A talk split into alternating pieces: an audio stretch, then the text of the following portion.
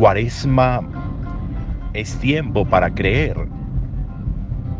Cuaresma es tiempo para ganar una fe inquebrantable en Dios y en el poder de Dios.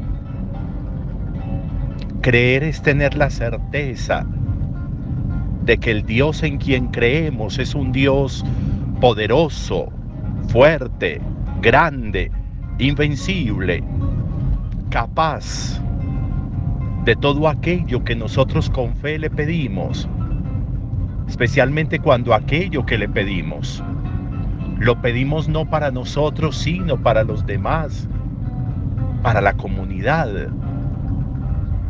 El sabernos parte de una comunidad, de un pueblo, de una familia, y saber que oramos por ellos, y saber que ponemos en ellos nuestro objeto también de la fe, porque oramos por ellos, va a favorecer muchísimo nuestro acceso a Dios.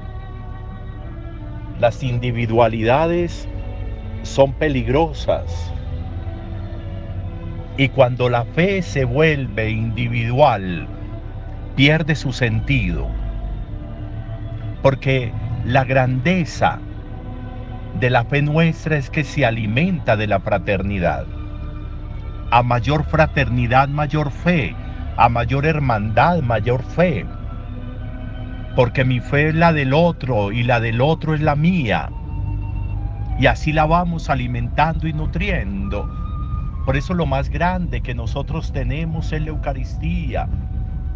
Y a comer la Eucaristía la llamamos comunión. Por eso el sentido de la fraternidad es esencial, el sentido fraterno de la comunión. Todo esto tiene sentido hoy cuando leemos a Esther, cuando leemos el libro de la reina Esther, cuando leemos este texto de una mujer profundamente creyente, de una mujer de una fe inquebrantable y de una mujer de un amor por su pueblo grandísimo. A la reina Esther, que le tocó todo el tiempo del destierro en Babilonia,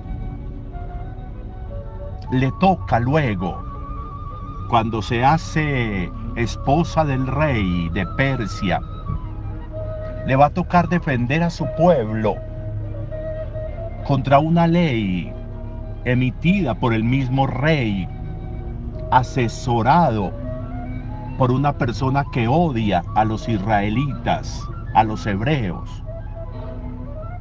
y ha sido autorizado como para una matanza de hebreos. Y la ley está allí vigente. Pero la reina Esther, que confía plenamente en Dios, pero la reina Esther que se sabe cercana a Dios.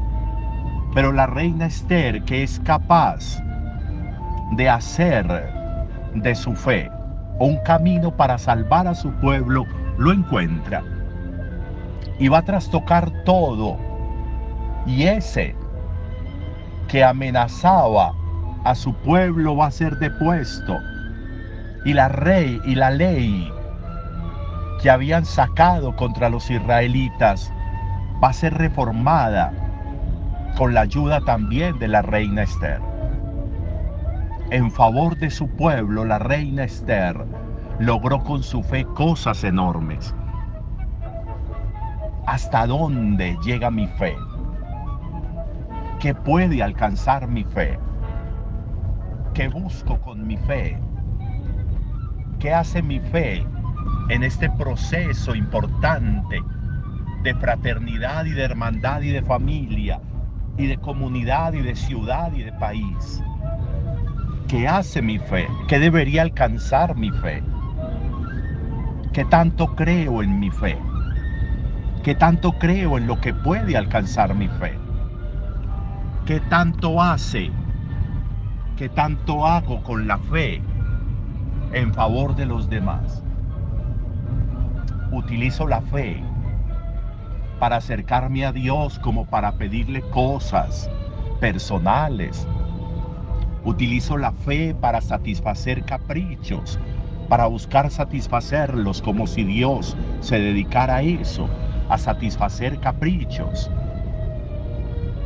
¿Qué tanto mi fe es capaz de rogar y de alcanzar para los demás bendiciones de Dios? ¿Qué tanto con la fe busco alcanzar para mi vida, para mi crecimiento, más que para cosas materiales. La reina Esther es una mujer de una fe absoluta y una confianza absoluta. La reina Esther ha entendido que sin Dios es imposible. Qué bueno que la cuaresma fuera para nosotros un camino de crecimiento en la fe. Qué rico que el ayuno, la oración y la limosna nos hagan ver mucho mejor a Dios con toda su grandeza, con todo su ímpetu, con toda su misericordia, con toda su cercanía en favor de nosotros, cuando con fe nos acercamos confiados a Él. Podría, podríamos hoy hacer un buen ejercicio de leer el texto de la reina Esther, el texto del libro de Esther en la Sagrada Escritura. Hoy podría ser ese buen ejercicio.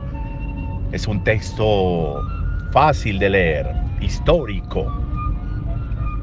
Lo que hizo la reina Esther, todavía hoy el pueblo judío lo celebra. Todavía hoy hay un día en el calendario judío en que los judíos hoy celebran a la, reina Esther. Acerquémonos hoy a ese texto y descubramos en esta mujer la imagen de una mujer profundamente creyente y que aprendamos de ella también eso. Buen día para todos.